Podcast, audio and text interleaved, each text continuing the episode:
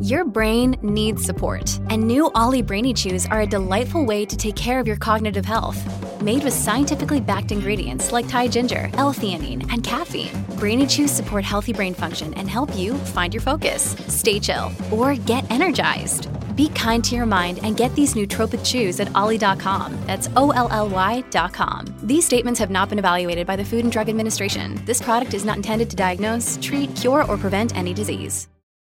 Ryan Reynolds here from Mint Mobile. With the price of just about everything going up during inflation, we thought we'd bring our prices down.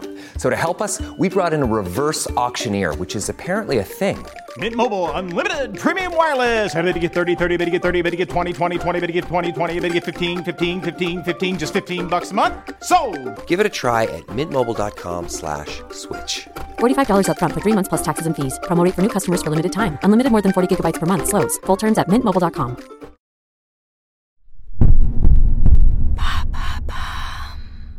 Qu'est-ce que le syndrome de glissement?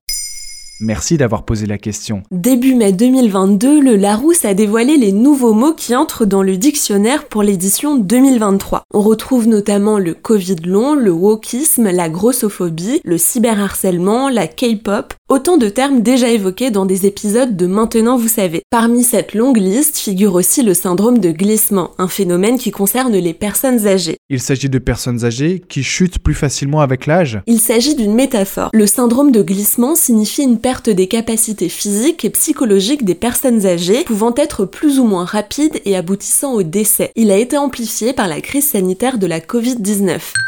Les spécialistes estiment que le syndrome concerne principalement les personnes âgées de plus de 80 ans. Quand a été inventé ce terme? Le gériatre Jean Carrier en est à l'origine. Il l'a nommé ainsi en 1956 dans sa thèse sur le vieillissement des personnes âgées. À ce moment-là, le syndrome de glissement est décrit de cette manière. un processus d'involution et de sénescence porté à son état le plus complet. Une décennie plus tard, sa définition est précisée. Cela implique un changement de comportement chez les personnes âgées.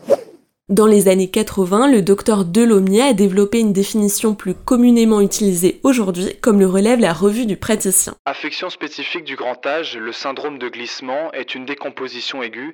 C'est une maladie qui suit la maladie initiale quand celle-ci paraît guérie ou en voie de guérison. Interrogée par France 24 pendant la crise sanitaire, la psychologue clinicienne Marie de Hennezel a évoqué deux glissements. Le premier est l'anorexie finale et le second le syndrome de glissement pathologique. Quelles sont les causes spécifiques? Bien que ce syndrome soit connu depuis plusieurs décennies, médicalement aucune cause spécifique n'a été mise en avant. En revanche, des études ont montré qu'il apparaît quelque temps après un événement physique pouvant aller d'une chute à une intervention chirurgicale ou plus grave encore, un AVC. Mais aussi un événement venant bouleverser psychologiquement une personne comme une hospitalisation, la perte d'un être cher et donc l'isolement et la solitude.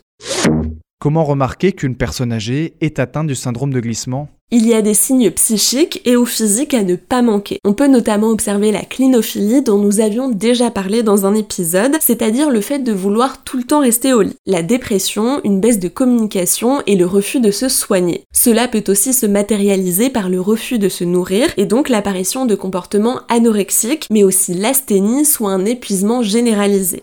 Chaque signe de repli sur soi-même peut alerter un proche, des alertes à ne pas minimiser puisque chez les personnes âgées, le temps de réaction est d'autant plus important. Afin d'éviter ce syndrome, il faut veiller à ne pas laisser les liens sociaux se réduire. Voilà ce qu'est le syndrome de glissement.